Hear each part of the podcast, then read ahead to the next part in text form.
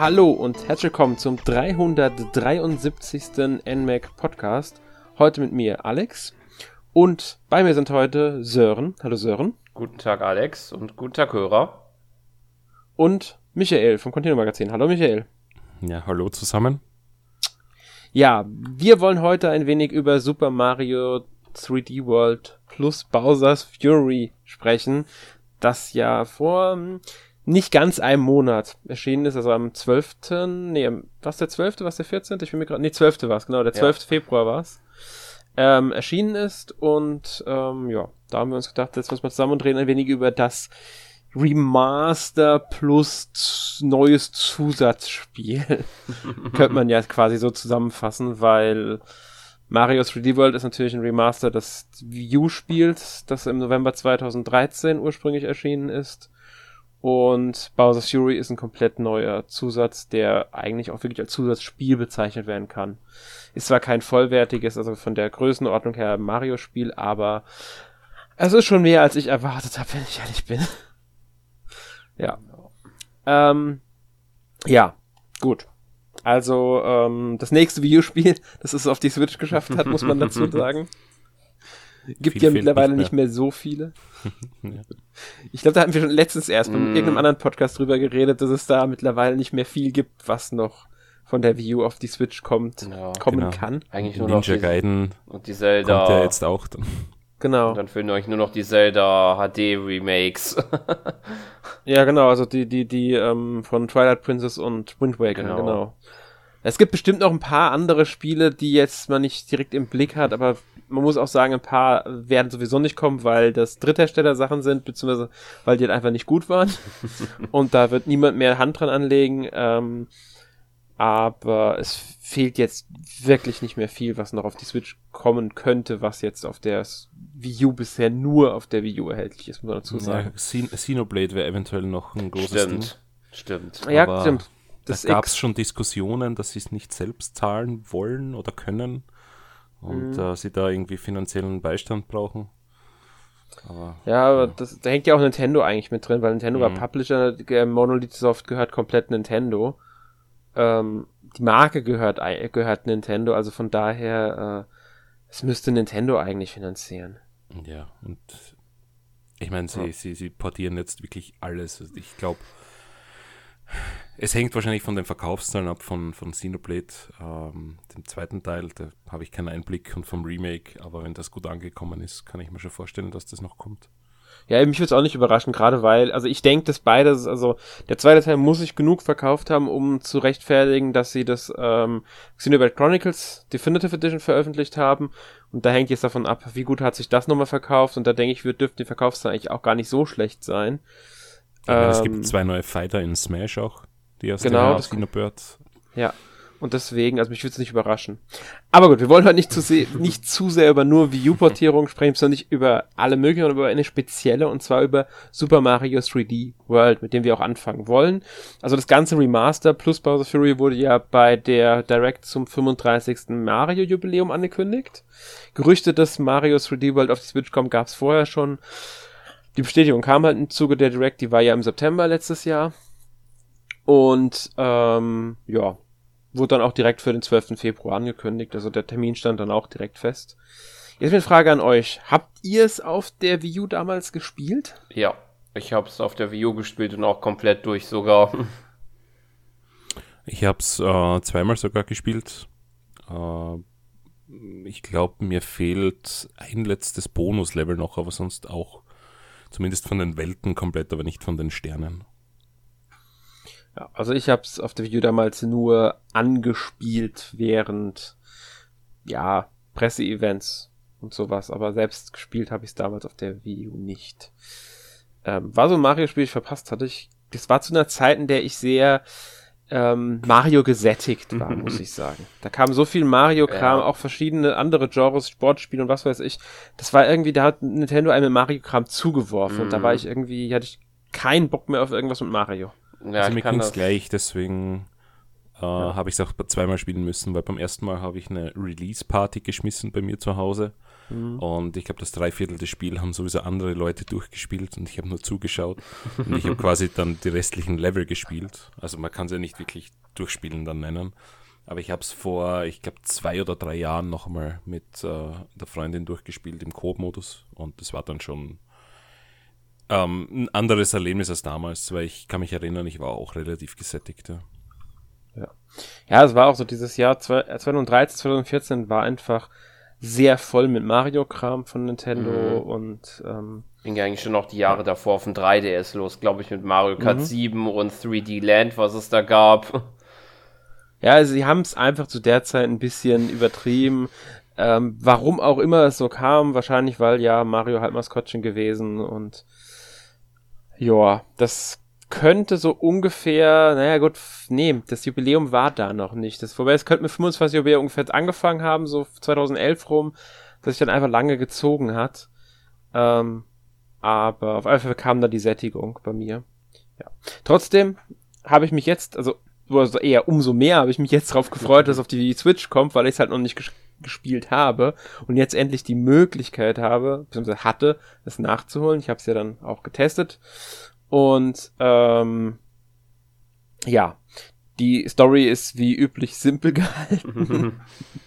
Aber was erwartet man anderes? Immerhin wird nicht Peach entführt, sondern Feenprinzessinnen werden entführt. Und ähm, Mario, Luigi, Peach und Toad brechen auf, die zu retten. Also entführt werden sie von Bowser, muss man dazu sagen. Also alles ganz klassisch. Gibt auch eine Oberweltkarte, die halt an, sage ich mal, klassische Mario-Spiele erinnert. Eher so an die New Super Mario Bros. beziehungsweise die 2D-Mario-Spiele als an 3D-Mario, weil das ist mir bei dem Mario 3D World sehr schnell aufgefallen. Es ist vom Aufbau her eher an die 2D-Teile angelehnt als an die klassischen 3D-Teile in vielen Punkten. Zum Wobei Beispiel Zielfahne am Ende eines Levels. Genau, muss man aber auch eher sagen, ja. die, die Marios von NES und Super NES, also Super Mario Brothers 3 äh, mhm. und, und Super Mario World. Also nicht die im ja. Gameboy, weil die sind ja auch 2D. Ja, logisch. Also da muss, stimmt, hast recht, muss man vielleicht ein bisschen trennen. Ähm, trotzdem ist es halt ein 3D-Spiel mit aber eingeschränkter Kamera. Man hat ja immer diese gleiche Draufsicht und kann die Kamera nur eingeschränkt, sage ich mal, bewegen. Also man hat ja nicht wirklich freie Kamera. Manchmal kann man sogar gar nicht bewegen. Ähm, war gewöhnungsbedürftig im ersten Moment, aber trotzdem finde ich, ist es ein schönes Spiel. Was mir sehr schnell aufgefallen ist, sind die sehr breiten Levels was dem Multiplayer, also dem Mehrspielermodus geschuldet sein dürfte, mhm. weil man kann das Spiel ja zu viert spielen tatsächlich. Ja. Was natürlich ein Novum auf das, äh, in einem 3D Mario Spiel überhaupt war. Das gab es ja vorher noch gar nicht vor 3D World und auch danach nicht mehr in dieser gab's Form. Das gab's, äh, müsste aber eigentlich New Super Mario Bros. vorher noch gekommen sein, weil das war ein Wii U Launch-Titel. Ja, aber das, ich rede von 3D Mario Bros. Ach so, hier. ja, gut, äh.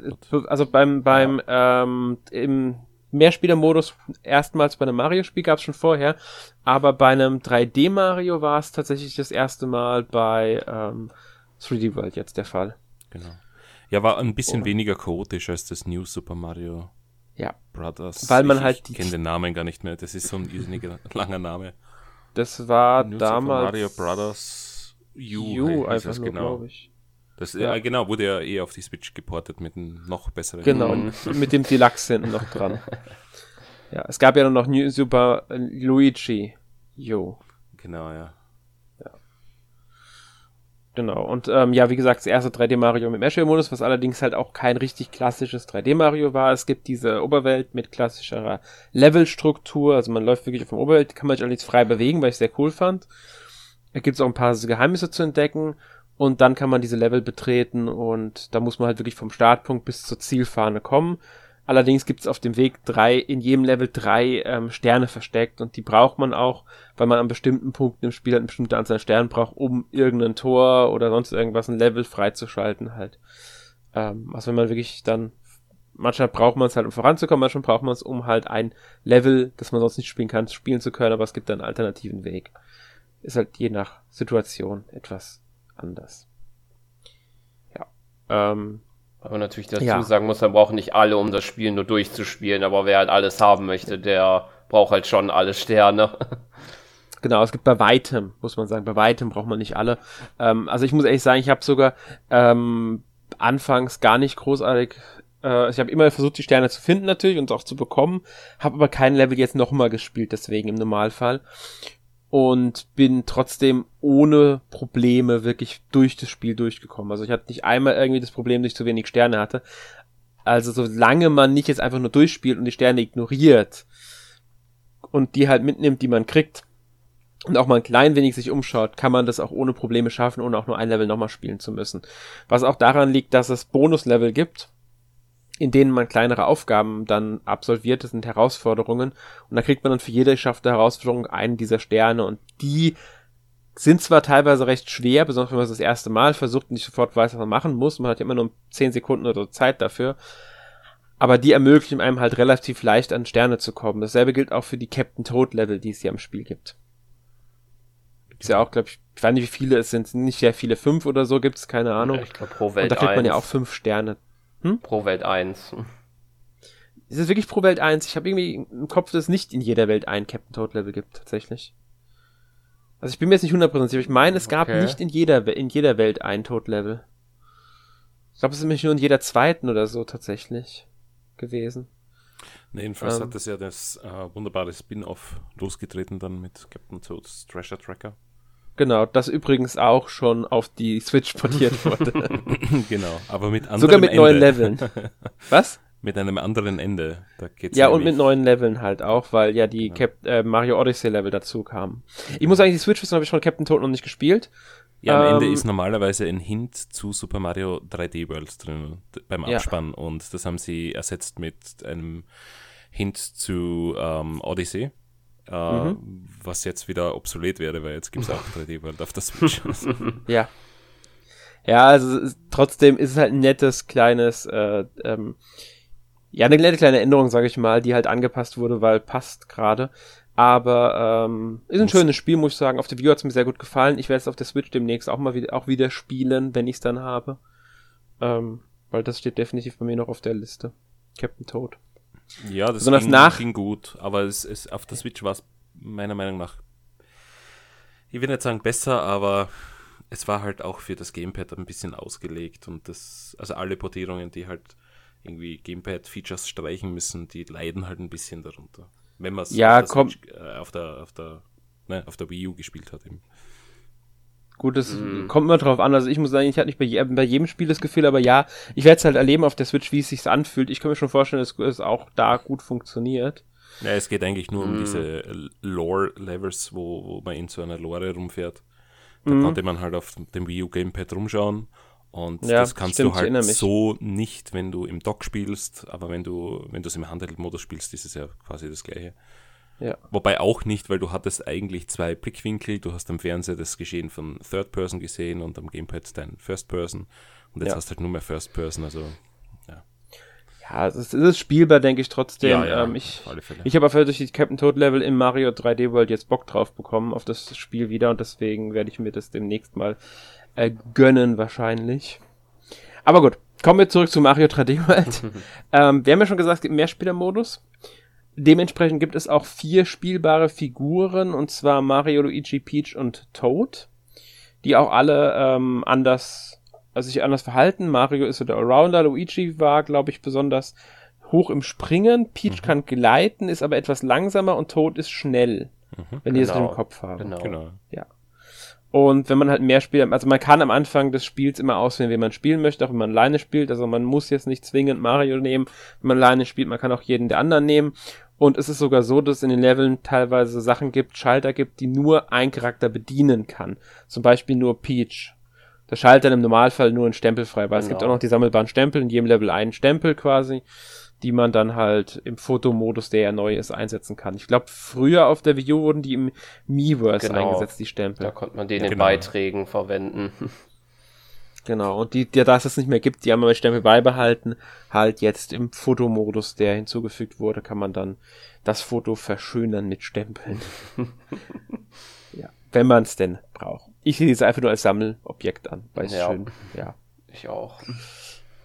Von daher, ja. Ja.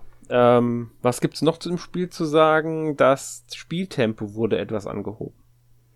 Mhm. Wenn euch das aufgefallen ist, habe ich mich, ich habe es natürlich, also ich habe es bei ähm, gespielt ja bei Presseevents und so, also aber nie richtig selbst besessen und durchspielen können. Aber mir ist es auch aufgefallen, ersten Moment, ich habe gedacht, mhm. okay, falsche Erinnerung an das Spiel. Dann habe ich es aber wirklich tatsächlich gelesen ähm, und auch von ähm, anderen Leuten gehört, das Spiel ist ein klein wenig schneller als auf der Wii U.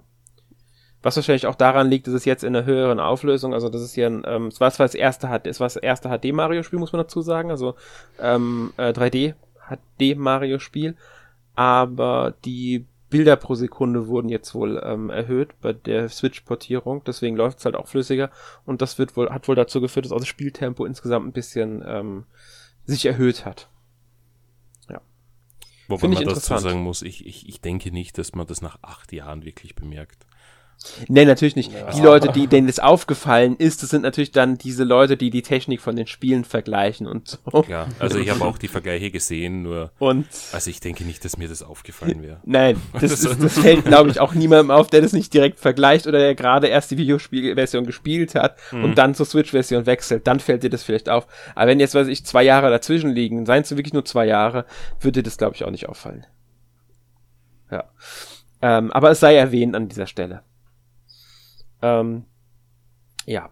Also ich habe es zumindest auf der Wii U durchgespielt und hatte keine Probleme mit dem langsameren Spieltempo, sagen wir so. Nein, es, es war ja auch schon damals ein sehr gut spielbares Spiel, also von daher, äh, äh es ändert jetzt nichts. Es ist halt einfach nur, fühlt sich ein bisschen schneller an. Das ist ein minimal anderes ja. Spielgefühl. Aber ich glaube jetzt nicht, dass es so ein Szene groß... könnte es natürlich bahnbrechend sein. Ja, ja. die Speedrun-Szene könnte dann natürlich drauf, äh, davon profitieren, aber ja.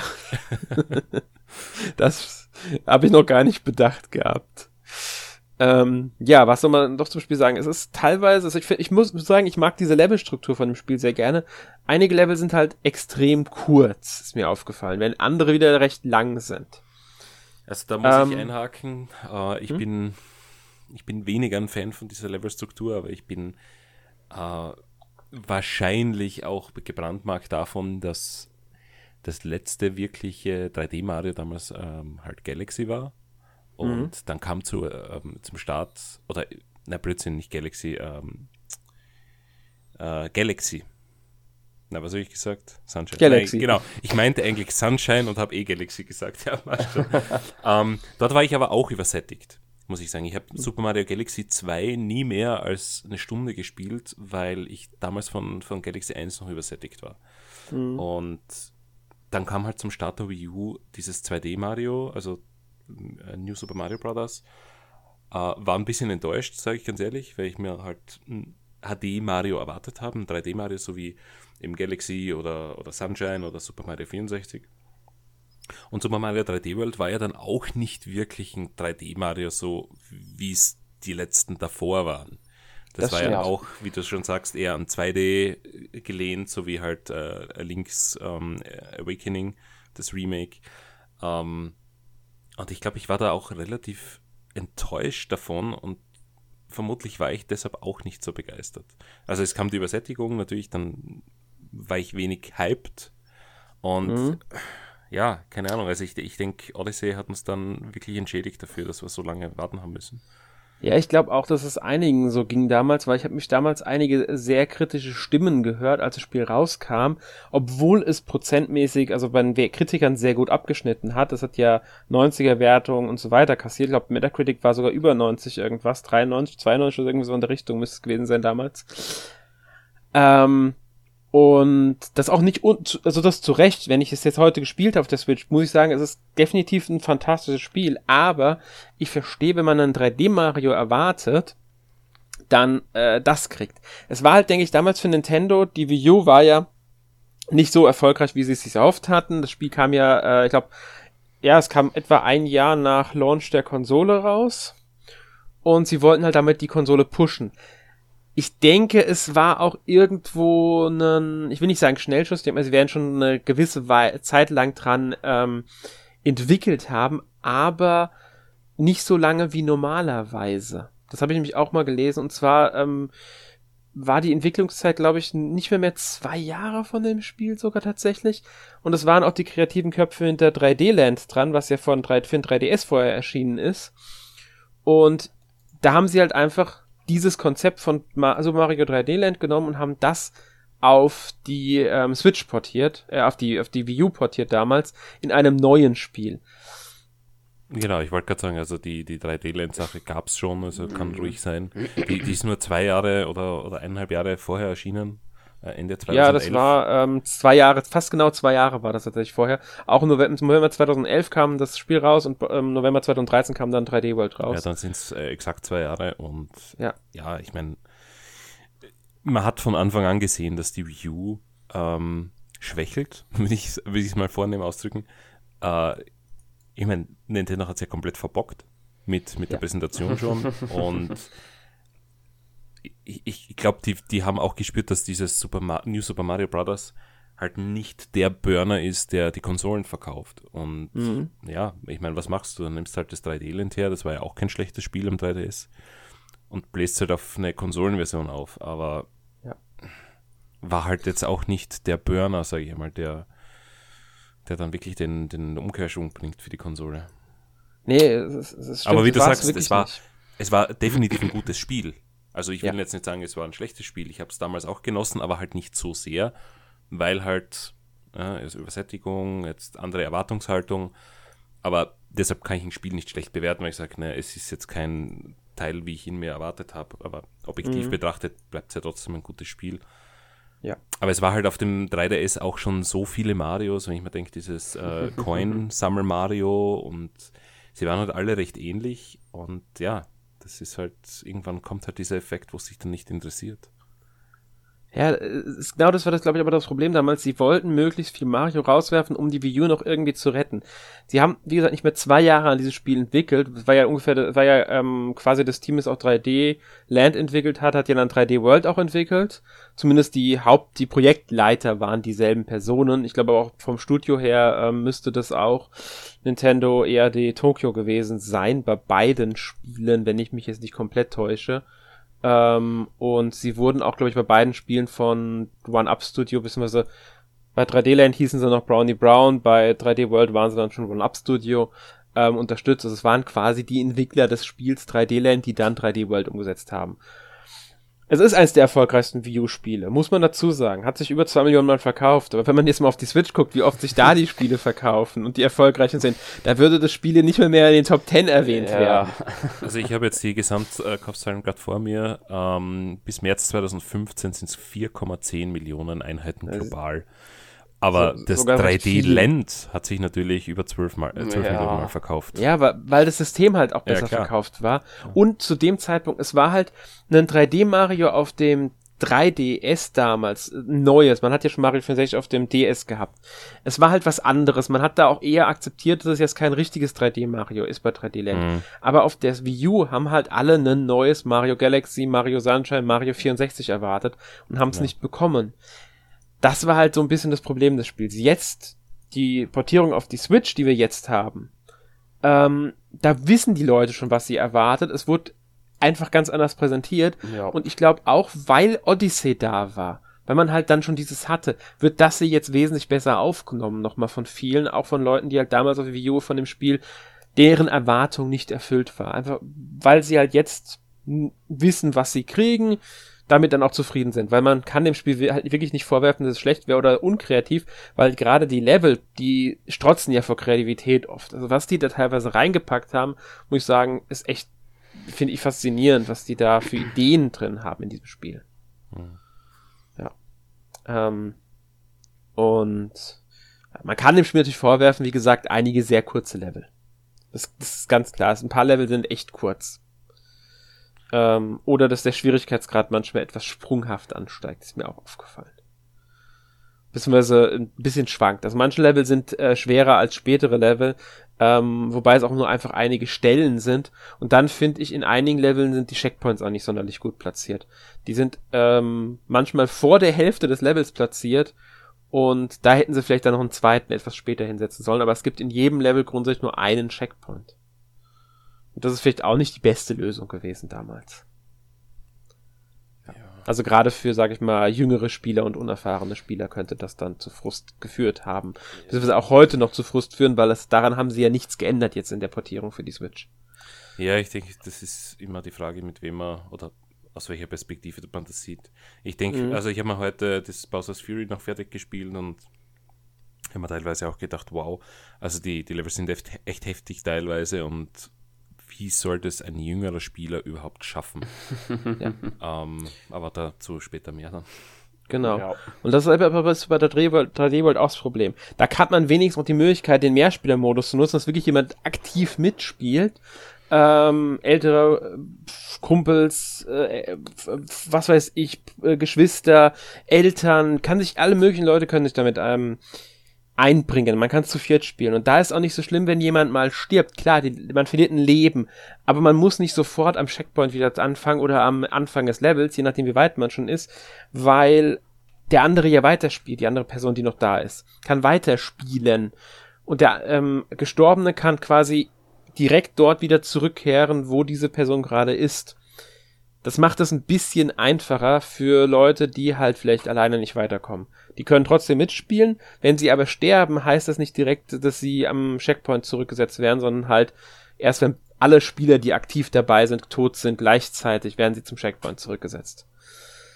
Deswegen, der Mehrspielmodus kann schon auch beim Schwierigkeitsgrad eine Rolle spielen. Gleichzeitig mhm. kann er aber auch ein bisschen für Chaos sorgen, äh, wenn man sich da die ganze Zeit in der Gegend in der Quere rumspringt und gerade an ein paar kniffligen Stellen kann das schon zu Problemen führen. Ja. Aber das ist ja auch wieder eine Sache, wie die Spieler miteinander agieren und wie gut man sich da absprechen kann. Sagen wir so, wir hatten bei New Super Mario Bros. echt viel Spaß, aber da gab es halt äh, dann auch absichtliche ähm, Sabotagen. das gehört auch ja, dazu. Ja. Es geht hier ja theoretisch auch, aber nicht so gut, weil man halt diese breitere Levelstruktur hat. Genau, ja. Ja. Ähm, ja, was man vielleicht noch erwähnen sollte im Spiel, was mir jetzt gerade noch einfällt, ist die Katzenthematik, die damals ja eingeführt wurde erstmals mit dem Katzen Mario ähm, Power Up. Mhm. Was hält ihr von dem Power Up allgemein? Jo, eh. ja. Ist halt, war ja interessante Idee, hm? sagen wir es so, ist halt was anderes dann als jetzt ähm, auch Tanuki, der ja auch zu der Zeit seine Hochkonjunktur oder seine Rekonjunktur gefeiert hatte. Nach 3D ja. Land und Mario Kart 7 beispielsweise. Hm, ja, und 3D World ja auch drin ist, mm. also. Ja. ja, die haben jetzt so das Katzen-Mario sogar ins Logo reingepackt gehabt. Also das war ja wirklich das präsente Ding in diesem Spiel. Das war das neue große Power-Up, ähm, was sie halt verwendet haben. Finde ich, ich mag Katzen-Mario ganz gerne in dem Spiel, weil es sich in dem Spiel gut einfügt, aber es ist jetzt auch, es ist einfach ein neues Power-Up. Ich mag Power-Ups Mario gerne und sie können auch gerne neue erfinden. Ähm, in dem Spiel funktioniert Ob es in anderen Spielen funktionieren würde, zum Beispiel in Mario Odyssey könnte ich es mir da nicht vorstellen. Ähm, Zumindest nicht in der Funktion, wie es hier jetzt drin ist. Und bei Mario Maker 2 bin ich, muss ich sagen, mh, mm, auch nicht der größte Fan von Levels, die damit gebaut sind. Aber da bin ich eh der Meinung, dass 3D World ähm, als 2D-Umgebung nur teilweise ja. funktioniert. Ja. Aber das ist ein anderes Thema. ich, ich meine, wir sehen ja eigentlich eh, dass es prinzipiell funktioniert in, in Odyssey-ähnlichen ja. Umgebungen mit Bowser's Fury, aber ja. Es ist halt speziell darauf zugeschnitten. Ansonsten würde ich sagen, ja, keine Ahnung. Es, es, es war für, für dieses eine Spiel war es ganz nett. Aber mhm. ich muss es jetzt nicht noch einmal reused haben. Da bin ich auch eher der Fan also, von, dass sie was ganz was Neues wiederbringen. Genau, also sie können es gerne wieder nutzen, wie sie halt den, die Feuerblume oder den Tanuki in Spielen wieder mit einbauen. Ähm, aber es muss halt nicht wieder so präsent Hauptding ja. sein, wie es jetzt bei 3D World der Fall ist, sondern einfach so ein Zusatz, der halt mal da ist als netter Bonus. Was noch erwähnt ähm, sein muss, es gab aber auch eine Katzen-Mario-Show auf der Wii. Ach ja, stimmt. Stimmt, die, die gab es auch. Die Sache da, diese Webshow, oder Social-Media-Show ja. da. Und die oh ist Gott. ziemlich lange gegangen. ja, die habe ich schon wieder verdrängt gehabt. ja, keine Ursache. Auf mich kann sich verlassen. ich habe sie mir tatsächlich äh, angeschaut, so ziemlich alle Folgen wahrscheinlich. Also ich habe mal nicht dran gedacht, aber äh, ja, ich meine, ich denke, für Kinder war sie ganz gut, weil ich habe meine Tochter heute, also die, die hat zugeschaut, wie ich mit, mit der Katzen Mario rumgelaufen bin und die war hellauf begeistert davon. Also für Kids war das sicher ein, ein tolles Thema. Mhm. Uh, ja, ich weiß halt nicht, wer, wer davon so begeistert war, wenn er jetzt kein Katzenfreund ist, ähm, der, der über das Kindesalter hinausgeht. Ja, das ist halt, es ist immer eine Geschmacksfrage halt mhm. dann auch.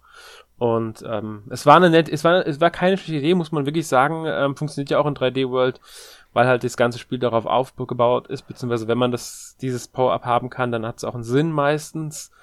Es ist das stärkste Power-Up im Spiel, keine Frage, teilweise sogar etwas zu stark, finde ich.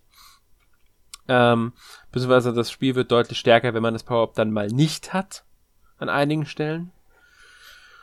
Ähm, aber ansonsten, ähm, ja, wie wir ja schon gesagt haben, es muss jetzt nicht unbedingt nochmal in anderen Spielen so präsent genutzt werden.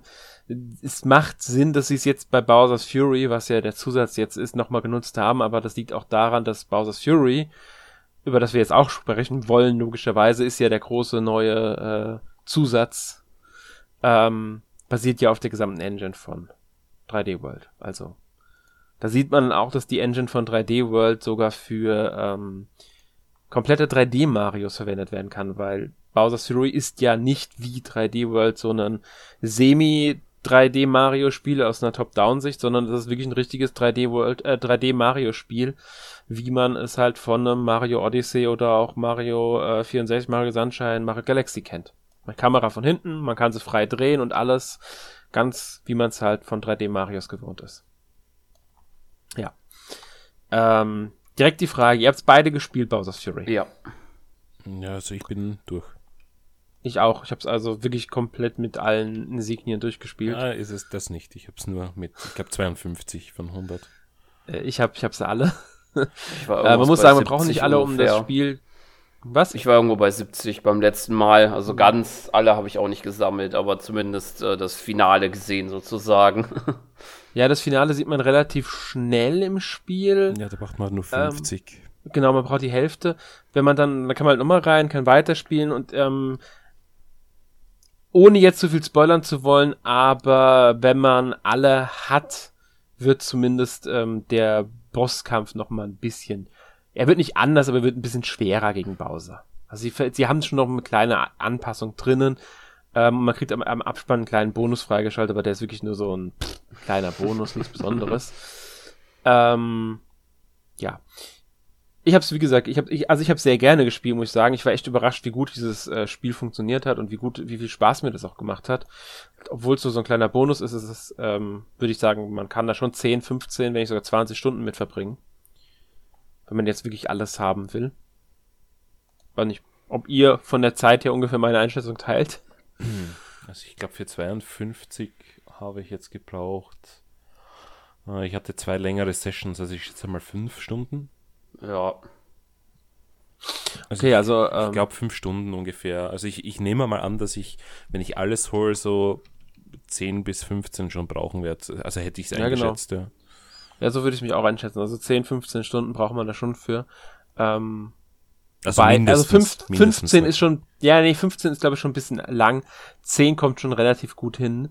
Finde ich trotzdem als sehr, sehr ordentliche Spielzeit dafür, dass es nur ein Bonus zu dem äh, Mario 3D World ist. Ja, ist länger als jedes ähm, Call of Duty, bitte. Ja. ähm, und es macht auch einiges nochmal anders, weil es halt einmal ein klassisches 3D-Mario-Spiel ist. Und ich finde, es ist, man merkt dem Spiel, also klar, es ist die alte Engine, die jetzt schon sieben Jahre auf dem Buckel hat fast. Also, ähm, das sieht man an einigen Stellen auch tatsächlich. Es leistet auch ein paar, wenn viel los ist, ein paar kleinere Framerate-Einbrüche. Also dann ruckelt's ein bisschen. Äh, aber so insgesamt war ich echt überrascht, wie schön dieses Spiel aussieht mit dieser eigentlich sehr alten Engine. Weil da kann man nicht vorwerfen, dass es irgendwie zu alt aussehen würde oder dass es komplett äh, schlecht aussehen würde. Das sieht einfach, das sieht einfach wie ein schönes Mario-Spiel aus, von der Optik her jetzt. Also ich bin ja sowieso der, der Meinung, dass ähm, Grafik nicht alles ist. Man ja, ich auch sowieso. Sollte, sollte nicht Matsch mhm. sein, aber wenn das Spiel Spaß macht, dann kann man dem Spiel natürlich auch verzeihen, dass es jetzt kein 4K HDR ist. Und wie ja, du schon sagst, sowieso. es ist wunderschön, das Spiel. Und ja. ja, an manchen Stellen merkst du halt, dass der Matsch vielleicht nicht ganz oder diese Tinte, diese, diese Splash-Effekte, wenn Bowser wieder mal reinplatscht, Ähm, dass die schon alt sind, ja, aber meine Güte, ist doch wurscht. Sag ich auch, genau, ich war nur halt überrascht, wie viel sie aus dieser Engine noch rausgeholt haben, ja. was ich für eine sehr gute Leistung der Entwickler einfach halte. Ähm, weil sie hätten ja auch sagen können, sie nutzen die Engine von Mario Odyssey, die ja dann doch noch ein bisschen jünger ist und aus die wahrscheinlich noch mal optisch mehr leisten kann als jetzt diese alte Engine, aber es hat Sinn gemacht, weil das Thema halt ähnlich ist. Und sie haben ja schon einige Gameplay-Mechaniken aus Mario 3D World dann halt übernommen, wie den Katzen-Mario, der sehr präsent ist. Und das ganze Katzenthema ist ja in diesem Spiel super präsent. Ja, wobei man sagen muss, ähm, mir ist es schon aufgefallen, dass es eine alte Engine ist, weil du Marios Movement ja. Äh, also das Moveset ist nicht komplett, so wie du es kennst. Das ist, liegt kannst, aber das genau das liegt keinen, an dem äh, keinen Backflip machen. Mhm, wenn du das liegt an dem ähm, an der 3D World Engine, ja. weil in 3D World geht das nämlich alles auch nicht und das meinte ich damit, dass man halt dem Spiel teilweise schon anmerkt, dass es halt nicht ja. die Engine von einem Odyssey ist oder so. Aber das liegt halt nicht jetzt zwingend in der Technik, sondern einfach daran, dass sie halt die von 3D World genutzt haben, in der es diese Moves nicht gab. Hätten sie jetzt die von Odyssey genutzt, hätten sie die Moves wahrscheinlich drin gehabt. Aber man braucht sie halt jetzt auch nicht zwingen. Mir haben sie manchmal gefehlt, muss ich sagen. Es war eine Umgewöhnung, dass ein paar Moves, die man jetzt von einem 3D Mario gewöhnt ist, nicht drinnen waren. Muss ich ganz klar sagen. Ja, es war eine aber Umgewöhnung, aber man kann sich darauf ja. einstellen. Es hat genau. mich nur irritiert am Anfang, wo ich dann gedacht mhm. habe, ja, okay, es ist ein altes Spiel. Hatten sie nicht ja. drin. Wobei, hatten sie nicht drin, sie hatten sie in Super Mario 64, sie haben sie ja absichtlich rausgetan. Genau. Weil es halt nicht zum Spiel passte, aber ja, gut. Ja. Mit dem kann man sich, glaube ich, arrangieren. Ich denke auch. Also ich habe es äh, nach einiger Zeit nicht mehr vermisst gehabt. Ähm, hat nee, für mich dann funktioniert. Stunde oder so war es genau. ein bisschen irritierend, aber dann überhaupt nicht mehr. Ja. Ja. Ähm, Sören, du kannst ja mal erzählen, worum es in dem Bowser's Fury überhaupt geht. Äh, ja, also man äh, landet mit Mario, nachdem man einer ähm, Tintenspur sozusagen folgt, ähm, die mysteriöserweise dann auch noch mit einem M markiert ist. ja. Äh, An dem M, das genauso aussieht wie das Logo in Mario, äh, in Mario Sunshine, muss man vielleicht darauf hinweisen. Genau nämlich zum Schmusekatzensee, wie er heißt. Und dort, äh, ja, wütet ein riesiger Bowser, der voll mit schwarzer Tinte ist. Und genau. äh, nachdem man zuerst dann sozusagen eine erste von diesen äh, äh, Katzeninsignien, wie sie glaube ich nennt, gefunden hat äh, und er sich dann etwas beruhigt, äh, trifft man dann auf Bowser Jr., der einem dann äh, mehr oder weniger anfleht zu helfen, dass äh, genau, Bowser ja, also, wieder normal wird. ja. Ja, also das ist, äh, ich fände schon interessant, dass wir Bowser Jr. hier als Sidekick von Mario einsetzen. Ähm, ist eine nette Sache. Mir ist halt dann aufgefallen, dass sie schon einige Sachen auch aus Mario Sunshine verwendet haben thematisch, was ja allein Bowser Jr., der nutzt wieder einen Pinsel. Das Logo, das man, das man halt äh, bei der Tintenspur kommt, ist aus Mario Sunshine und man sammelt wieder Insignien, was ja auch nur in Mario Sunshine war, da waren es halt Sonneninsignien, jetzt sind es Katzeninsignien. Also sie haben die Engine von 3D World mit dem Katzenthematik und ansonsten das Spiel, das vielleicht am stärksten mit drinnen hängt, rein thematisch, ist dann Mario Sunshine. Könnte das vielleicht auch ein versteckter Hinweis sein, dass wir eine Fortsetzung von Galaxy bekommen? Ich werfe das jetzt einfach mal, äh, Entschuldige, ja, Sunshine. äh, ich werfe das jetzt einfach mal so in die Runde. Was hat das ja, zu also, bedeuten? Ich weiß es nicht. Weil, weil es ist ja eigentlich völlig random. Es hat ja nichts ja, damit ja. zu tun. Es gibt keinen Grund, diese Sunshine-Elemente eigentlich dort reinzupacken. Ja, außer Bowser Jr. vielleicht, was ich gedacht habe, Bowser Jr. in 3D Mario war bisher hauptsächlich in ähm, Sunshine vertreten, so präsent, und da haben sie sich gedacht, okay, nutzen wir den nochmal, ähm, und das würde dann Sinn machen, ihn da zu nehmen. Und außerdem ist ja auch eine Wasseroberwelt, also Welt, man hat ja eine Open World in dem Spiel, also wirklich eine Zusammenhänge, komplette Open World, und die ist ja sehr stark auch vom Wasser dominiert. Und da haben sie vielleicht gedacht, da passt dann Mario Sunshine ganz gut mit dazu. Mhm. Könnte also schon auch Hintergründe geben, die jetzt nicht auf einen Nachfolger hinweisen. ja, naja, aber vielleicht, wer weiß. Odyssey ist erschienen. Ähm, also wir haben relativ viele Mario-Spiele schon gesehen. Year of Mario geht vorbei, aber die Switch lebt ja mindestens noch vier Jahre. Das wurde ja bestätigt. Mhm. Weil der Präsident hat gesagt, wir sind jetzt bei der Hälfte der Zeit. Und für die mhm. nächsten vier Jahre braucht man schon noch ein bis zwei ja. Marios.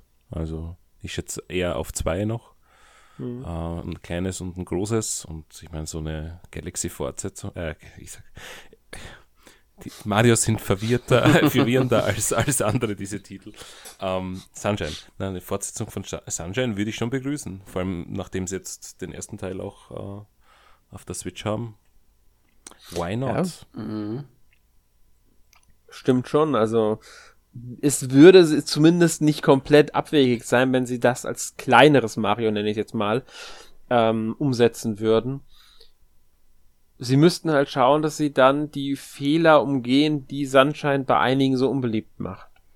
Wobei ich Mario Sunshine mag, muss ich ganz ehrlich ja. sagen.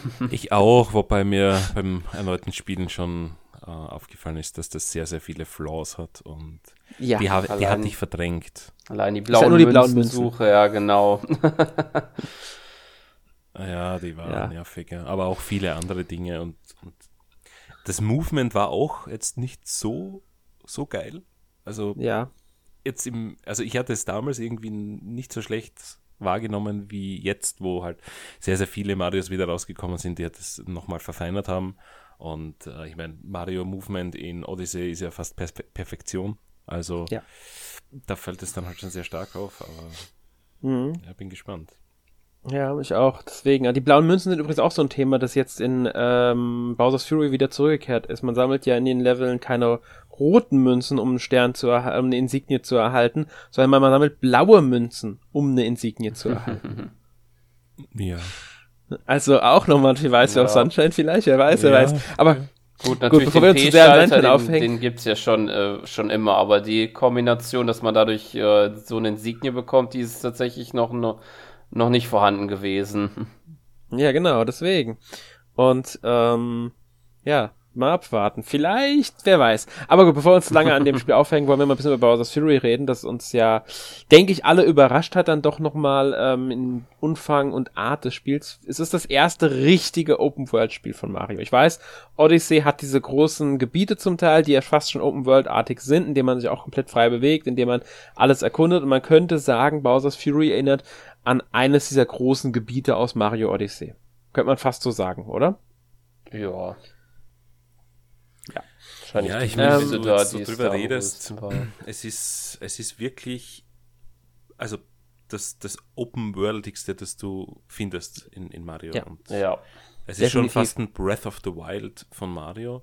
Und mhm. ich, ich überlege, ob das äh, nicht ein Test ist, wie das angekommt und die wirklich überlegen, vielleicht das nächste Mario komplett Open World zu machen. Das habe ich auch schon überlegt. Und zwar kann ich mir sogar sehr gut vorstellen, da würde auch dann die Wasserthematik zu passen, weil das Wasser erleichtert es, diese verschiedenen, also man muss vielleicht mal erklären kurz, die World ist so aufgebaut, ähm, das ist dieser Schmusekatzensee mit mehreren verschiedenen Inseln.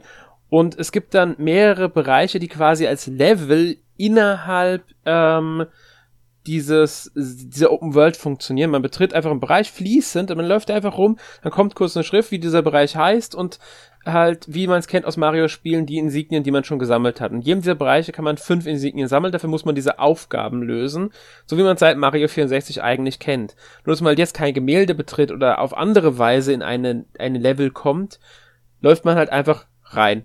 In der bestehenden Welt, ohne Ladezeit, ohne irgendwas. Und wenn man dann eine Insignie geholt hat und das Gebiet wieder verlassen und zurückkehrt, kommt auch eine neue Aufgabe, die dann aufploppt. Manchmal verändert sich dieser Levelbereich sogar, dass dann Gegner anders platziert sind, dass Blöcke auf einmal neu da sind oder sowas. Und das finde ich sehr interessant, weil diese World dadurch auch lebendig wirkt. Und ich könnte mir auch sehr gut vorstellen, dass das wirklich ein Test ist, weil, also was sie hier noch haben, ist halt diese Wasser, das Wasser, weil die Insel von Wasser umgeben, es ist sehr viel Wasser da und man kann auf Plessy springen, um dann über dieses Wasser lang zu sausen, um halt zu den anderen Gebieten zu kommen, dass man nicht mehr schwimmen muss, weil wenn man teilweise schwimmen würde, würde man ewig dafür brauchen. Ja. Also ohne Plessy geht's auch gar nicht. Man braucht Plessy teilweise auch wirklich zwingend ähm, für manche Sachen. Und ähm, das ist aber auch sehr schön, sie taucht wirklich immer in der Nähe von dem auf. Also wenn ja. man äh, in die Richtung von, irgendwo ins Wasser geht, in die Nähe, dann taucht irgendwo Plessy auf. Also man muss nie wirklich weit laufen, um zu Plessy zu kommen. Und ähm, ich denke auch, dass das ein Versuch war, einmal wie gut funktioniert es und wie gut kommt es an. Und da muss ich jetzt wieder auf dieses Mario Sunshine zurückkommen. Äh, es würde sogar passen, wenn sie wieder einen Spiel nehmen würden, das so ähm, ein Sunshine-Thema hat, vielleicht sogar wieder auf Isla El Delfino hieß die, gell? Ja. Äh, ja. Ja. Auf so einer Insel spielt, das ist quasi der Ausgangspunkt. Da fängt man an. Und von dort aus kann man aber dann Open-World-artig, nicht irgendwie, dass man sich irgendwo hinschießen lässt mit einer Kanone oder so, sondern man kommt Open-World-artig auf andere, in andere Bereiche, die zu diesem, sag ich mal, Archipel dazugehören. Zu dieser Inselgruppe, die dann da wäre. Entweder auch mit Plessy, vielleicht auch mit Booten oder mit allen mit anderen Möglichkeiten, die man halt dann hat kommt man dann zu diesen anderen Bereichen, die in dieser Open World verteilt sind auf Inseln. Und das sind dann quasi diese Levelstrukturen. Da kann dann auch wieder wie in Mario Sunshine ein Vergnügungspark an irgendeiner Ecke sein, nur dass man halt dann nicht sich, wie gesagt, mit der Kanone rüberschießen lässt, um dann in diesen Levelbereich zu kommen, sondern man kommt flüssig dort rein und kann das dort erkunden. Könnte gut sein, dass das hier ein Testlauf war, um mal sich anzuschauen, wie das funktioniert und ob das bei den Fans ankommt für Bowser's Fury muss ich sagen, funktioniert meiner Meinung nach sehr, sehr gut. Klar, ich habe schon gelesen, Kritik, dass zu viel Wasser in der Spielwelt ist. Das ist so eine, so eine Meme-Kritik. Ja. Ja. Zu viel Wasser, wirklich. ja, ähm, klar, die Welt wird, ist, wenn man mal so sich anguckt, ist, besteht die Welt mindestens zur Hälfte aus Wasser. Aber das hat ja auch irgendwo einen Sinn. Erstmal ist es ein See und dann, ähm, muss ja auch, wenn sie jetzt erstmal die Welt, die Welt wird dann auch durch kleiner mhm. und es gibt ja auch einige Sachen, die versteckt sind auf diesem Wasser. Man fährt, flitzt mit Plässe lang und findet eine winzig kleine Insel, auf der dann irgendwas ist, wodurch man dann irgendwie eine Insignie erhält oder so. Allein muss man und, auch sagen, äh, es macht auch so viel Sinn, dass da viel Wasser ist, weil das ist ja noch ein Aspekt, den wir auch noch nicht äh, genannt haben, nämlich ab einer bestimmten Anzahl von Katzeninsignien kommt hier die große goldene Ka Katzenglocke zum Vorschein. Und genau. dann braucht man Platz, weil dann kommt der große Kampf äh, der, des Riesen Marios gegen den Riesen Bowser. genau, und das, das stimmt. Das, du brauchst diesen Platz. Wenn das jetzt ja. alles zugebaut wäre mit Level, würde entweder müsste es viel Ebene sein, die leer wäre, weil man muss ja kämpfen, oder man braucht halt das Wasser. Übrigens ist das die einzige Stelle, in der die Open World ein bisschen verlassen wird, weil man ja. äh, kurz Ladezeit zwischen denen hat. Das war nur damit dann andere Art der Umwelt geladen wird, selbe Welt, aber halt mit größeren Figuren. Ähm, vielleicht sollten wir dazu noch sagen, das haben wir nicht vergessen bisher, Wut Bowser, der taucht sowieso regelmäßig auf und greift halt an. Dann wird äh, der Himmel, also es wird dann quasi Nacht fast schon, es wird dunkel alles, es fallen ähm, La Feuerbälle vom Himmel und Bowser spuckt auch immer wieder mal mit seinem Strahl, muss dann halt versuchen, dem zu auszuweichen, sich hinter was zu verstecken. Es gibt auch Insignien, die man nur dann sammeln kann. Und entweder wenn man Insignie gesammelt hat oder wenn genug Zeit vergangen ist, verschwindet Bowser dann auch wieder. Und um ihn endgültig zu besiegen, hat Sören ja jetzt schon gesagt, muss man halt genug Insignien sammeln, um diese Riesenkatzenglocke zu bekommen und dann als Gigakatzen Mario äh, einen Godzilla-artigen Kampf austragen zu dürfen, den ich sogar recht gelungen finde, auch wenn oh ja. meiner Meinung nach äh, Wutbowser ein bisschen zu oft auftaucht. Ähm, manchmal. Also manchmal Ach, schon, ja. hat er mich schon genervt. Das, das ja. ist mir auch aufgefallen. Ähm, es gibt halt diese, diese Blöcke, die man zerstören muss und dann ist es recht praktisch, aber sobald man irgendwie alle Blöcke zerstört hat, dann wird es halt ein bisschen nervig, aber mhm. gut, kann man, kann man drüber stehen. Ja, klar, es ist, manchmal ist mir auf, vorgekommen, als ob es zufällig wäre. Also ich habe manchmal das Gefühl, wirklich, dass zwischen einem Auftauchen und einem zweiten, äh, nächsten Auftauchen weniger Zeit war als davor zwischen ja. zwei oder danach. Also das ich glaube, das, ist, das Gefühl. Das ist mhm. also nicht 100% getimed, das ist jetzt immer nach einer gewissen Zeit, sondern es ist eher so ein gewisser Zufall. Ich denke, dass nachdem er da war, wird eine bestimmte Zeit sein, die Ruhe ist, in der er definitiv nicht kommt und dann taucht er einfach zufällig auf, wenn das System es auswürfelt oder wie auch immer das stattfindet. Und ich denke, das hängt dann auch noch an der Insignienzahl, würde ich sagen, auch noch zusammen. Das heißt, je mehr Insignien man hat, desto kürzer sind die Intervalle, so kam es mir vor. Ja, das das kommt auch, das stimmt auch, ja. Weil ab einem bestimmten Punkt ähm, ist es ja dann auch, äh, also das merkt man, das Regelrecht ist ja immer häufiger, kommt immer häufiger, immer häufiger. Ähm, ja, das stimmt. Ja, und man muss dazu sagen, dass wenn man eine Insignie sammelt, dann verschwindet er wieder. Außer es sind äh, Insignien, die durch einen Wutblock versteckt waren. Dann bleibt Bowser da. Ja, okay, ich habe das, das, zum Beispiel genutzt. Ja, ich habe das zum Beispiel genutzt, dass ich quasi alle fehlenden Wutblöcke ähm, zerschießen habe lassen von ihm und bin quasi von einer Insignie zur nächsten. Und dann hatte ich irgendwann eine normale Insignie wieder und dann ist er sofort verschwunden, weil dieser Leuchtturm dann plötzlich aufpoppt und ja, er sich mhm. fürchtet oder, oder Angst hat. Keine Ahnung. Ja, das Licht schadet ihm. Genau, ja. Er stimmt, er nimmt ja auch Schaden. Ja. Genau, er nimmt auch Schaden. Und das ist auch noch so ein wichtiger Aspekt. Also man kann ihm in, durch, dadurch, dass wenn er auftaucht und man die Insignien sammelt, während er da ist, Schaden zufügen. Das erleichtert dann später den Kampf als Giga Mario, weil er die Schadensleiste, also die Energieleiste von ihm füllt sich nicht mehr, bis man ihn einmal halt komplett besiegt hat. Man muss ihn mehrmals komplett besiegen, sollte man dazu sagen. Ähm, was beim ersten Mal auch sehr schnell geht. Mhm. Ähm, aber dann ist er halt beim nächsten Mal nochmal stärker, setzt andere Aktionen an. Also auch der Kampf variiert dann etwas. Es ist nicht immer dasselbe, immer dasselbe. Mhm. Er setzt dann ganz andere Aktionen ein und so weiter und so fort. Und das macht es auch dann ein bisschen. Ähm, dadurch wird es nicht zu langweilig, dass man gegen ihn kämpft. Man kämpft auch gar nicht so oft gegen ihn in Giga Mario Katzengestalt. Oh, ich glaube fünfmal. Ja, ich glaube auch so ungefähr fünfmal. Ja, sowas. Und man dann, muss, kommt, dann ist es. Also die, die, die Kämpfe sind wirklich abwechslungsreich, weil ich hatte das ja. äh, Gefühl, oder ich hatte das Déjà-vu mit dem Verbannten aus äh, ja. Skyward Sword. das ja, oh Gott, der Vergleich. Nicht fünf, sechs Mal dieser gleiche Kampf, aber er variiert Gott sei Dank mehr als, ja. als der Verbannte. Mhm. Und ja. ja, oh Gott, der Verbannte. Oh, ich weiß noch gar nicht. Es ist, der hat mich damals so Nerven gekostet. Das ist. Ich bin gespannt, ob sie das beim Remake ändern, aber ich kann es mir nicht vorstellen. Aber ich ist, auch, ist auch ein anderes Thema. Aber vor dem ja. fürchte ich mich jetzt schon. Hm.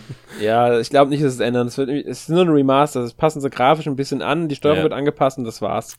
Mehr wird da, glaube ich, nicht geändert. Wahrscheinlich eh ein Emulator ja. mit HD-Texturen und fertig. Mhm. genau. Also. Was übrigens auch noch ein wichtiger Fakt ist bei dem Spiel, ist das Item-Inventar, das sie eingeführt haben. Stimmt. Ich weiß nicht, bei Mario 3D World gibt es das ja jetzt auch auf der Switch. Gab es das schon auf der Wii U bei der 3D World? Ein Item, glaube ich, aber halt. Ja, genau, es ist auf der Switch auch so nur ein Item. Ja, ja, das ja. gab's schon.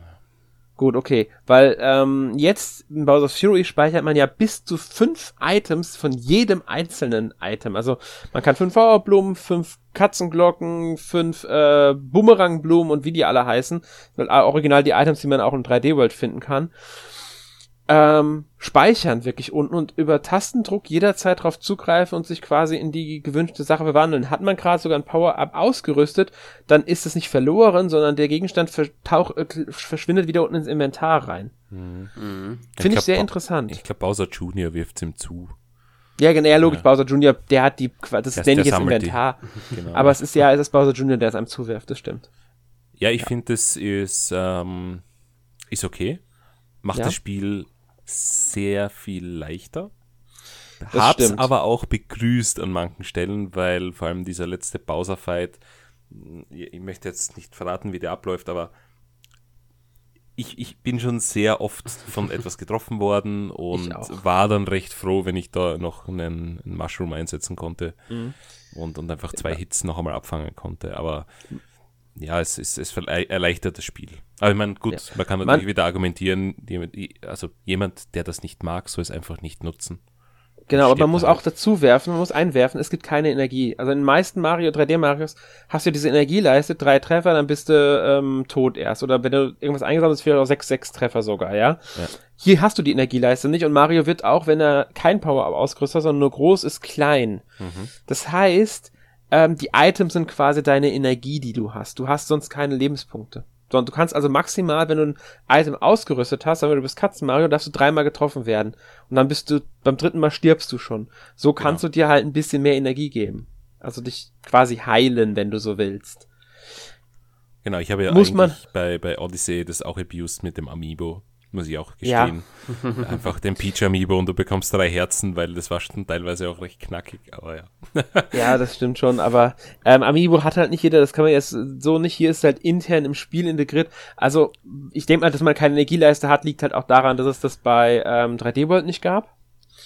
Da war das ja auch mit kleiner und größer werden, deswegen ist es halt diese Engine, die sie genutzt genau. haben, hier wieder. Und ähm, da fällt es auf, aber ich finde, da haben sie eine gute Lösung gefunden, um einem das Spiel halt, weil wenn, ich glaube, wenn es das nicht gäbe, dieses Inventar, oder nur ein Item da wäre, ich glaube, manche Stellen wären echt einfach nur heftig dann. Ja, das ich denke auch. Das wäre, mhm. ich glaube, fast sogar zu schwer dann, ähm, um noch Spaß zu machen. Ich meine, es gibt ja, ich weiß gar nicht, gibt es in Bowser's Fury in 3D World gibt es definitiv diesen Block, wenn man zu oft stirbt, dass man dann ähm, sich in Superkatzen Mario wieder heiß verwandeln kann und halt nicht mehr keine Treffer mehr abbekommt, also nicht mehr Schaden nimmt. Ich weiß also, gar nicht, gibt es auch, ähm, ich glaube in Bowser's Fury gab es das auch tatsächlich. Ah, Diese Hilfefunktion, die Nintendo immer einbaut. Na, ich habe es nie verwendet und ich habe es auch ich nie auch gesehen. Nicht. Ich bin nur an einer Stelle relativ oft gestorben, aber ich glaube, man braucht immer fünf, äh, fünf Tode, um das auszulösen. Und ich glaube, ich bin drei oder viermal bei dieser Lava-Welt gestorben, weil da mhm. stirbt man sofort. Also wenn man in die Lava ja. fällt, ist, ist Ende.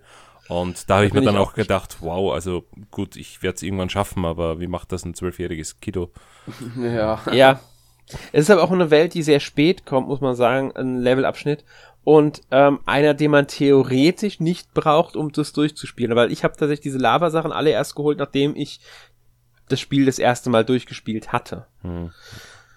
Ähm, also es geht. Man kann das auch theoretisch umgehen, wenn man jetzt wirklich einfach nur durchspielen will, einmalig. Ähm, was natürlich dann heißt, man muss es im zweiten, entweder, wenn man halt alle 100 haben will, wird es natürlich schwerer, aber ähm, ja, mit ein bisschen Übung, muss ich sagen, kriegt man es hin. Ähm, trotzdem hast du recht, bei jüngeren Spielern könnte das natürlich trotzdem so für äh, Frust sorgen. Und das gibt diesmal halt auch nicht diesen Mehrspielermodus, wie man ihn von 3D World kennt, auch wenn es Mehrspielermodus gibt. Dann spielt ja der zweite Spieler Bowser's, äh, einfach nur Bowser Junior. Genau, und es gibt nur zwei Spieler in dem Modus, nicht ja. vier wie ja. in äh, 3D World. Und man muss sagen, Bowser Junior ist halt eigentlich eher nur ein Hilfsfunktion. Die Person kann natürlich Bowser frei hin und her stellen, Bowser Junior, kann Gegner angreifen, aber die Kamera bleibt bei Mario, das heißt, fliegt man aus dem Feld raus, kann man dann mal Taste drücken, um zu Mario zurück zu switchen. Aber wirklich was machen, außer jetzt wirklich als Gegner anzugreifen, geht eigentlich nicht. Also es ist wirklich nur so eine Hilfefunktion, wie man sie halt, sag ich mal, in Mario Galaxy hatte mit dem Pointer, dass man halt dann diese Sternensplitter äh, abschießen konnte. Viel mehr ist es hier ja. jetzt nicht. Und ähm, ist eine nette Sache, aber kein richtiger Zweispieler-Modus, meiner Meinung nach. Ja. Ist halt wieder so, dass ältere Spieler oder erfahrenere Spieler, Eltern, wie auch immer, die Jüngeren unterstützen können. Ja, ich denke, für das ist es ausreichend. Mm. Ja. Der wahre 2D- oder Multiplayer-Spaß bis zu vier Spieler, der ist dann doch in 3D-World. Und da kann ja, wirklich genau, jeder fehlt. richtig mitspielen. Ja. Ja. Gut, ähm, wollt ihr noch was zu Bowser's Fury sagen? Äh, es hat mich überrascht. Ähm, mhm. Ich wusste nicht, was ich ähm, erwarten sollte von dem Ganzen. Ich habe nämlich nur den Trailer gesehen und das war ja es war ja nicht mal ein Trailer, es war eigentlich ein Teaser, wo man kurz die Welt sieht und Mario sitzt dort im Katzenkostüm. Und mehr habe ich mir zu dem ganzen Zeug nicht angeschaut. Ich wollte einfach da wirklich mit, ähm, also ohne Vorwissen reingehen. Und mhm. war dann relativ überrascht, wie umfangreich das dann doch ist. Und äh, haben wir nur gedacht, das sind zwei, drei kleine Inseln, aber das ist wirklich eine, eine große Welt, äh, verbunden mit dem, diesem ganzen Wasser und, und unterschiedliche ähm, Themen auf diesen einzelnen Inseln und auch dieses Zurückkommen und dieses nahtlose, es gibt einfach was Neues auf dieser Insel dann zu entdecken. Das hat mir sehr gut gefallen und ich denke, äh, auch nachdem du jetzt länger über das ganze Zeug geredet hast, kann es schon funktionieren, dass wirklich ein volles Mario in, in Open World kommt. Also ich bin von Bowser's Fury überzeugt also es hat sehr viel Spaß gemacht und ich werde auch nach wie vor ähm, weiter Insignien sammeln und, und schauen, ob ich die 100 knacke. Aber ich bin positiv überraschend und sage, ja, es hat funktioniert. Und ich denke, Nintendo kann da mit ein paar ähm, netten Ideen das schon auch in ein vollwertiges Mario ummünzen. Wobei, was heißt vollwertig? Man kann in dem Spiel 10 bis 15 Stunden verbringen. Also das ist ja eh sehr, sehr, sehr viel. Ja. Mehr als ich mir erwartet habe. Ja ja, das ist eigentlich das, was ich noch sagen wollte. mehr nicht. Also ich kann mir das durchaus vorstellen, dass da mehr draus wird. Ja. Sören? Ja, so kann ich mich da auch anschließen. Das ist äh, eine gelungene, gelungene Sache auf jeden Fall. Ja, kann ich mich auch nur anschließen. Äh, sehr gelungene äh, ja, Zusatz, wobei es als Zusatz eigentlich sehr gelungenes Zweitspiel, wie man es auch nennen möchte. ähm, hat mir wirklich Spaß gemacht, ich habe sehr gerne durchgespielt ähm, und würde mich auch freuen, wenn sie das für zukünftige Mario-Spiele wirklich nutzen würden, ähm, weil ich diese World sehr interessant fand und ich mir ich, ich wäre echt gespannt drauf zu sehen, was Nintendo und Nintendo traue ich in der Hinsicht halt bei, gerade bei Mario noch diese Kreativität auch wirklich zu, dass sie das hinkriegen. Ich meine, ähm, deswegen wäre ich echt gespannt, was sie daraus machen würden aus einem kompletten Mario in Open World. Es dürfte natürlich auch gerne wieder Röhren geben, durch die ich in eine untere Welt komme oder in Höhlen komme. Also Sachen, durch die man dann auch kleinere Abz Abzweigungen hat. Gibt's hier bei Breath of the Wild in den Schreinen zum Beispiel auch. Ähm, könnten sie hier auch einbauen. Gar keine Frage. So kleinere Sachen. Ähm, aber da wäre ich echt gespannt drauf, wie das funktionieren würde, dass man diesen freien Open-World-Aufbau auch in einem ähm, großen, sage ich jetzt mal, Mario hat.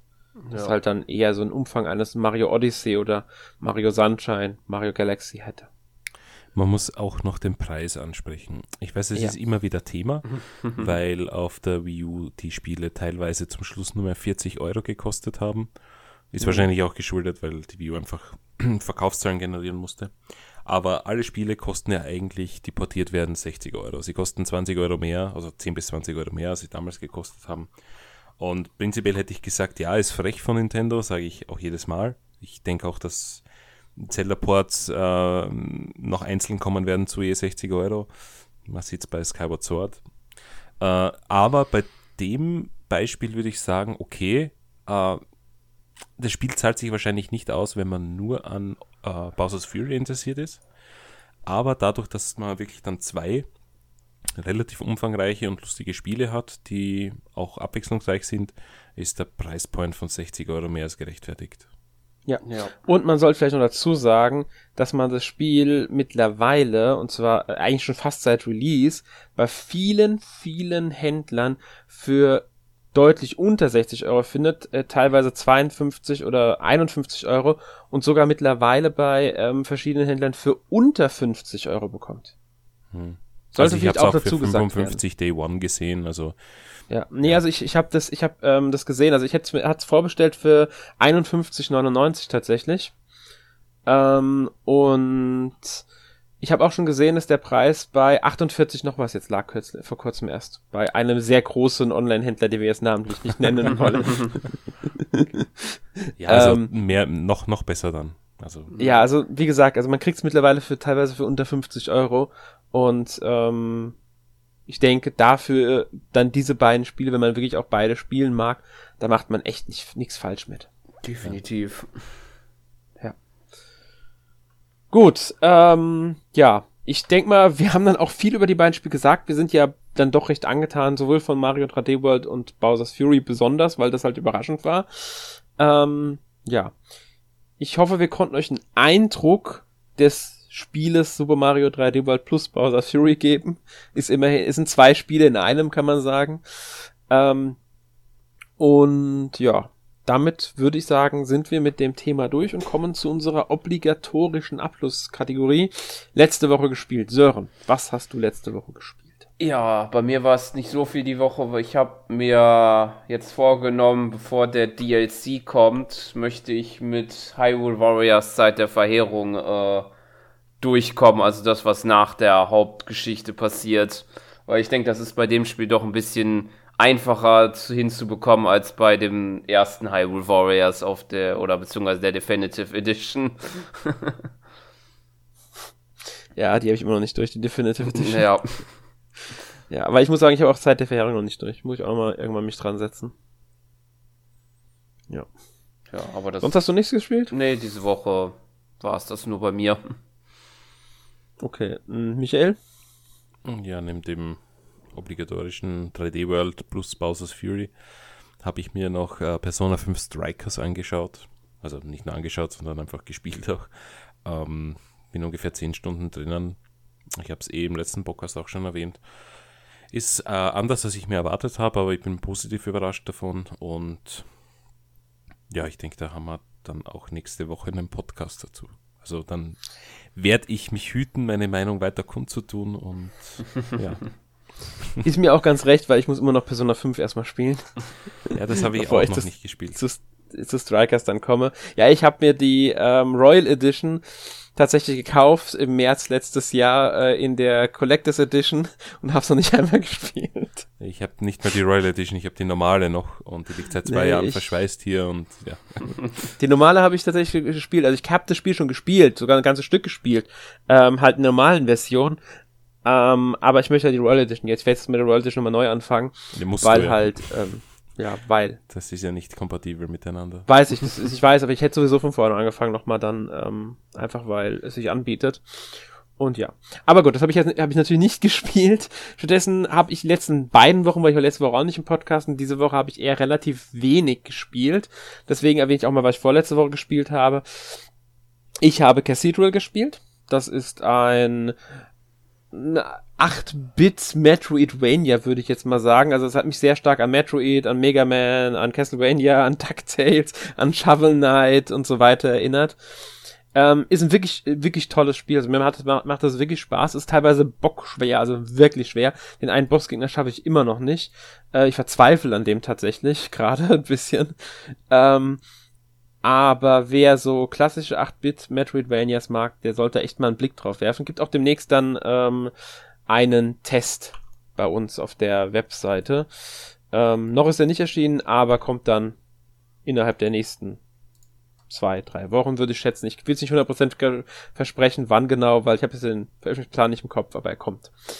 Ähm, dann habe ich Hellpoint geschrieben, dazu wird dann auch bald ein Test erscheinen. Das ist ein Souls-like im Science-Fiction-Horror-Setting. Sie haben sich schon so ein bisschen an äh, den ganzen Alien Giga-Sachen so ein bisschen orientiert. Ähm, Bloodborne ist, glaube ich, so die größ größte Vorbild von dem Spiel aus äh, Game-Sicht. Es ist nicht schlecht, es ist aber halt so typische, also Eckstandard. Es hat sehr, gerade der erste Akt ist sehr zäh, zieht sich und dann haben sie das Problem, dass zwischen den Highlights, sage ich mal, gerade auch optischen Highlights, sehr viele sterile Gänge sind. Was natürlich daran liegt, ist eine Raumstation, keine Frage. Man kann es trotzdem ein bisschen interessanter gestalten. Ich bin noch nicht, ich hab, ich bin noch nicht sehr so ähm, weit, sage ich jetzt auch mal. Hab's noch nicht durchgespielt oder so. Ähm, es ist schon nicht schlecht, aber jetzt auch kein Überflieger. Ähm, ja, technisch ist es in Ordnung, sage ich mal, auf der Switch. Bisher hatte ich jetzt keine größeren technischen Probleme, keine Bugs oder so. Äh, ein paar Stellen, die ich als dann doch zu unfair empfunden habe, weil dann auf einmal ein sehr schwerer Gegner aus dem Nichts vor mir aufgetaucht ist. Also wirklich einfach erschienen ist plötzlich, tatsächlich. Das soll so anscheinend sein. Aber ähm, wenn man halt gerade noch nicht darauf vorbereitet ist und ähm, vielleicht gerade mal ein, zweimal aufgelevelt hat und keine Chance gegen hat, ist es natürlich dann so ein bisschen, äh, yeah, muss nicht unbedingt sein, sowas. Ähm, ansonsten habe ich mir noch die Outriders Demo angeguckt auf der PS5. Ist ja dieser Third-Person-Shooter von ähm, Square Enix und wer was? People Can Fly sind die Entwickler muss ehrlich sagen, auch wenn es sehr viele Kritikpunkte gibt, die berechtigt sind, wie die Inszenierung, die manchmal ein bisschen seltsam ist, äh, einige Bugs noch in der Demo, die sie aber zum Teil auch schon gefixt haben, äh, macht mir das Ding echt überraschend viel Spaß. Habe ich jetzt nicht erwartet, aber es macht mir echt Spaß. Äh, ob ich es jetzt für einen Vollpreis kaufen würde, dann zum Release, weiß ich noch nicht, aber die Demo äh, gefällt mir. Ja, und dann habe ich auf der Switch ähm, gerade erst Sakuna of Rise and Ruin angefangen. Bisher gefällt mir das auch sehr gut. Es ist ja so ein mm, Action-Rollenspiel mit Farming-Elementen. Also muss Reis anbauen und das ist auch sehr realistisch umgesetzt. Und außerdem muss man halt seinen sicheren, sein richtiges Haus da, das Gebiet im Haus verlassen und geht dann in 2D-Ansicht, also Seitenansicht in Level und muss dort halt Monster bekämpfen und ja, Aufgaben erfüllen und so weiter. Erzählt auch seine Geschichte sehr schön, also gefällt mir wirklich gut. Das war's aber dann von mir. Diesmal war ich dann mal mit am meisten. aber danke ja. für den Tipp zu Cathedral. Das ist völlig an mir vorbeigegangen und das schaut wirklich spannend aus. Also ja, Erik hat's auch gespielt und ist da auch angetan. Okay. Von, kann ich dazu sagen. Also ich sag mal so, Erik hat mich aber erst drauf gebracht, auf dieses Spiel. okay. muss man dazu sagen. Also hier muss man Erik auch ein bisschen das sagen. Ja, dann ja, Kudos so. an Erik und äh, werde ich mir auch mal anschauen. Mhm. Das ist wie gesagt ein sehr schönes Spiel, Cathedral. Gut. Ähm, ja, damit sind wir für heute durch. Wie Michael schon gesagt hat, nächste Woche gibt es dann einen Podcast zu Persona 5 Strikers. Ähm, ich wünsche dann, ja, sind wir durch, wie gesagt, und wünsche euch noch einen schönen Abend, schönen Tag, wann auch immer das ihr hört. Bis zum nächsten Mal. Tschüss. Tschüss. Tschüss.